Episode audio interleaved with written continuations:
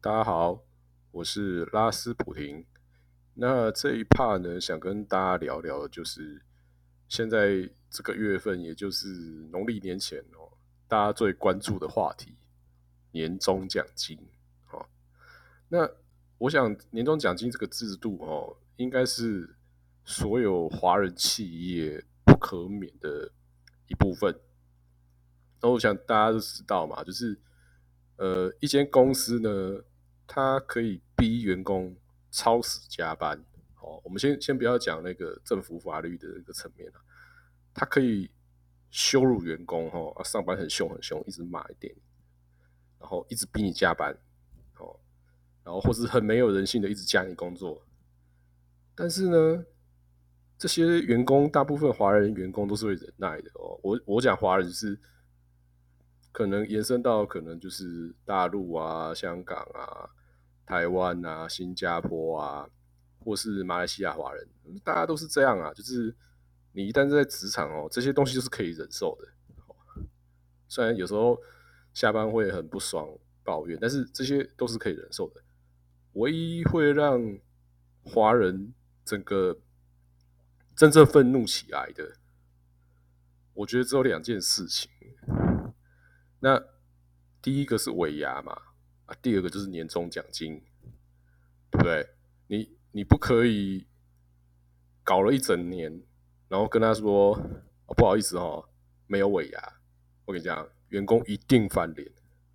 那如果跟他说不好意思，没有年终奖金哦，那我觉得这可能管理阶层可能就会出现一些 生命上的危险哦，因为。对多数人而言，哦，年终奖金就是一个必然必要的存在，哦，那有些人就会说，哎，这个是给你，像有些主科轮班就会说，这是给你看医生的，对不对？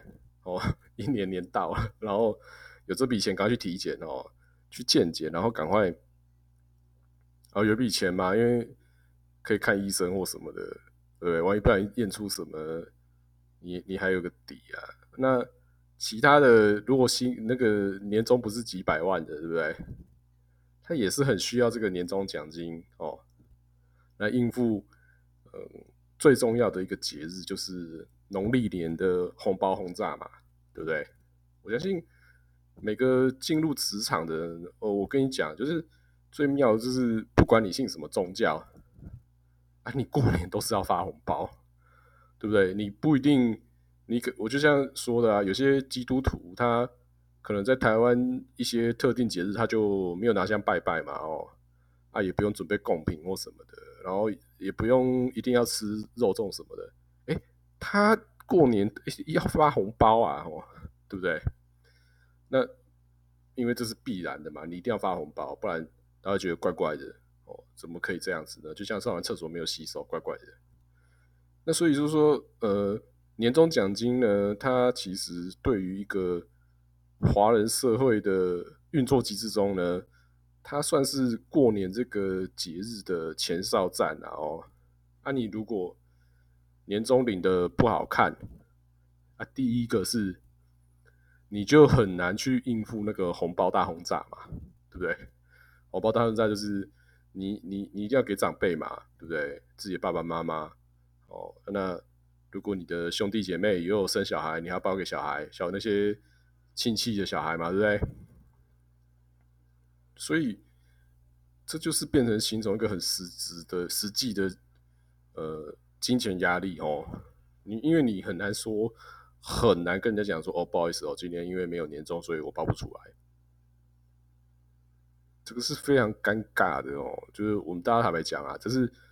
很难避免啊，然后也是变成是最大压力源之一啦。所以为什么如果有公司吼，他 压榨员工，像我前面讲，他压榨员工新闻不会不太会报哦。然后呃，管理阶层对员工很凶哦，那也不也没什么记者会想要报想要追踪。哎，但是哎，只要说没有要发年终，哇，那个这个东西一定会上新闻，然后员工一定会超生气。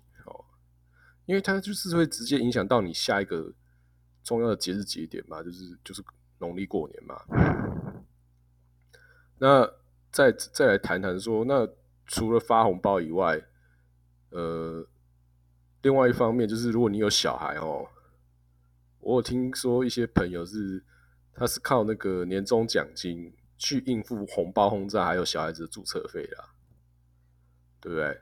所以呃，如果你是有意要开公司，哦，哦，未来可能在亚洲区，可能你是个老板，我真的强烈建议你，你你很多事情考虑，就是年终一定要发哦，不然有很多家庭它的运作上哦会出了一些不小的问题，对不对？那另外一方面就是，其实有时候大家看到那个年终数字的时候，都会看到那个人资很贴心的说。请勿泄露什么？诶，你的年终数字啊，吼啊，这是你的薪资一部分啊，哦，不得什么交换讨论的。啊，其实有时候我看这种这种警告字眼哦，或是提醒字眼，其实都蛮有趣的啦。就是说，啊，当事人都没有在怕你，你你在怕什么？对不对？而且说真的啦，只有。刚出社会的小朋友才会觉得说，呃，考级特优的人跟考级特烂的人，哇，差好几个月。当然，实际操作来讲，真的是可能有时候真的是会有些公司真的会差好几个月。但实际上，大部分的企业来讲，它的年终分布呢，不会是这么这么这样子成为风状分布哈，就是它一定是很平均的。啊，就算让你很认真很。考级很高的人，你了不起的多人家一两万块哦。大部分业者，那我们今天不谈一些比较特端、比较极端的业产业啦，比如说有些汽车产业啊，或是一些呃比较高报酬的产业，它可能就会给你一次差三四个月。但是呃，照这样子的生态，通常就会很极端啊。我再讲讲看为什么。这样产业不多，因为你只要有某一年，你只要让它很极端的分布，好，那下一年也成极端分布，那你就会惹怒一些人，对不对？就比如说你让考级很高跟考级低的人，好差差一百万好了，那今年考级高的人，万一明年考级变低中等的时候，他是很明显自己年终少很多，对不对？是 是不是就会触发那些人有些奇怪的想法？就是说，哎，是不是公司不重用我啦？对不对？那他会怎么做？呃，就是跳槽嘛，对不对？换工作嘛。所以，其实你你只要仔细观察哦，其实华人世界的企业里面呢，你你那个年终分布不会差很远啦，真的是不会差很远。但你说不同子公司因为获利不同，呃，可能就有差异，但是。通常啦，它不会让你差太远，因为你差太远就是你每年考绩这样打来打去，年终一定会跳来跳去嘛。那你如果让它变成不是一个很平稳的差异哦，或是很小的差距，那你很容易就是会流失人，对不对？因为说明白的，大家打考绩的时候，你也不可能一直某些人一直拿特特优最高的嘛，对不对？你也不可能让某些人拿最低的一直拿最低的。对不对？那当然，那种很烂、很烂、烂的，那人资就把它 fire 掉了。那也不可能说讲到那个年终这块嘛。所以，呃，逻辑上啊，哈，正常运作上啊，呃，年终奖金的差异，我我觉得跟同事之间的差异都不会不会太大啦。因为你太大，你就是考绩，万一有个差，有个每一年都会有一个浮动嘛，那你不是很容易感受，对？那感受到人就会跑啊。除非你说，哎，我我这样子少个三四十万，然后我还继续等，搞不好明年换我我再补回来，不会嘛？你一定是当年开奖之后发现，哇，怎么比去年少这么多？你马上就赶快开始 找黑 hunter 了嘛，对不对？所以我要说，回到刚刚讲的，为什么呃，通常公司人资都会跟你说，哎，不要交谈哦，不要交流。我觉得真正的原因是。比较显肉哦，他这间公司就是赚这么多而已嘛。哦，不是说，哎，那个很猛的那个人，哎，怎么其实其实也才多我们几千块或多一两万而已。哦，然后这样子可能就会形成这个人资可能会担心啦，都会说，哎，整个组织就陷入一种怠惰的状态哦。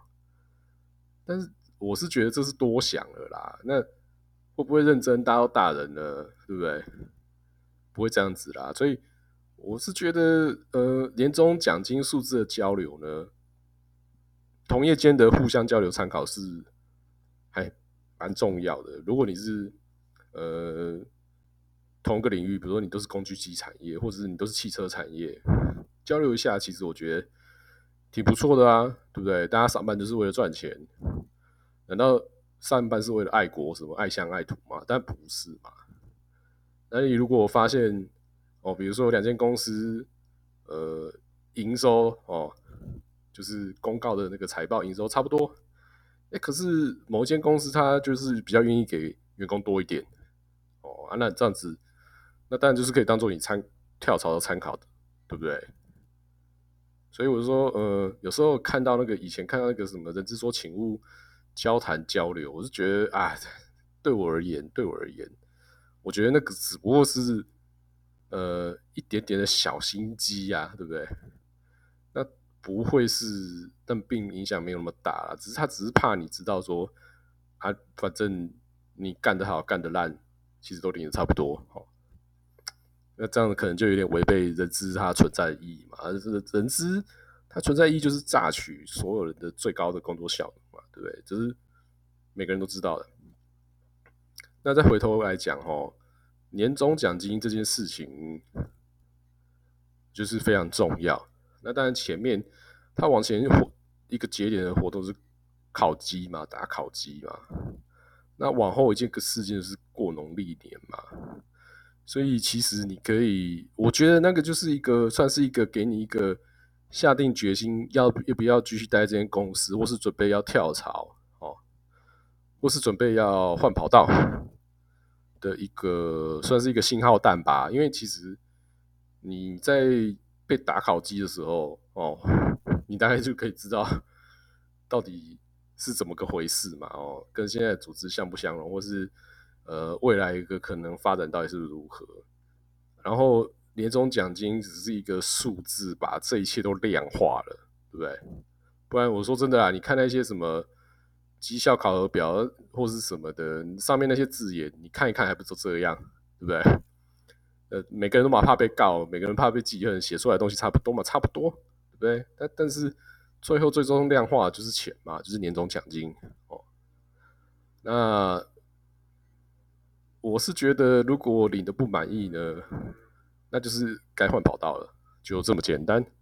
因为不用去寄望哦，因为我觉得在台湾的企业环境是很少啦，很少一个企业会往上谈，你知道吗？就是大部分都是创立的前期是最获利最高，然后后来就是会，当然是越来慢慢越来越少，越来越少，获利少到最后公司就倒了嘛，对。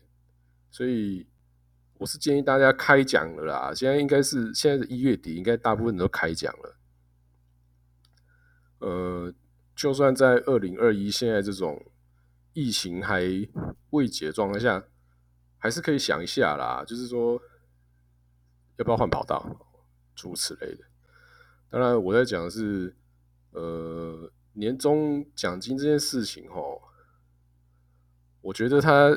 还是有点像一种社会保险机制，传统社会的保险机制啊，就是啊，你平常月光啊，准备要过年了，农历年了，然后老板再把这笔钱发下去嘛，不然你每个月月光啊，你拿来的钱发红包，对不对？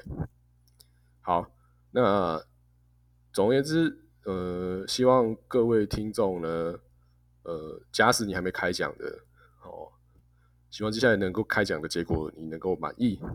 那假使开了呢，数字年终奖金数字不满意的同朋友呢，能够看一看猎人头网站或是相关征才网站哈，能够找到自己喜欢的新跑道哦。那这一趴就分享这边，拜拜。